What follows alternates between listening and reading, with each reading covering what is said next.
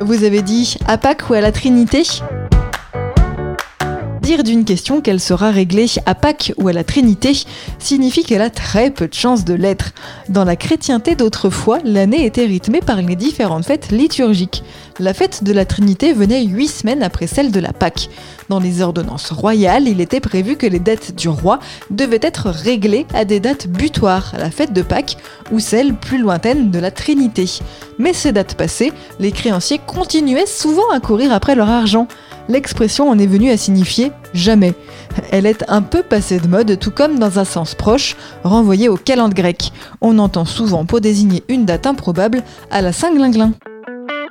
Extrait du livre Expression biblique expliquée de Paul Desallemands et Yves Stalloni, paru aux éditions Chênes.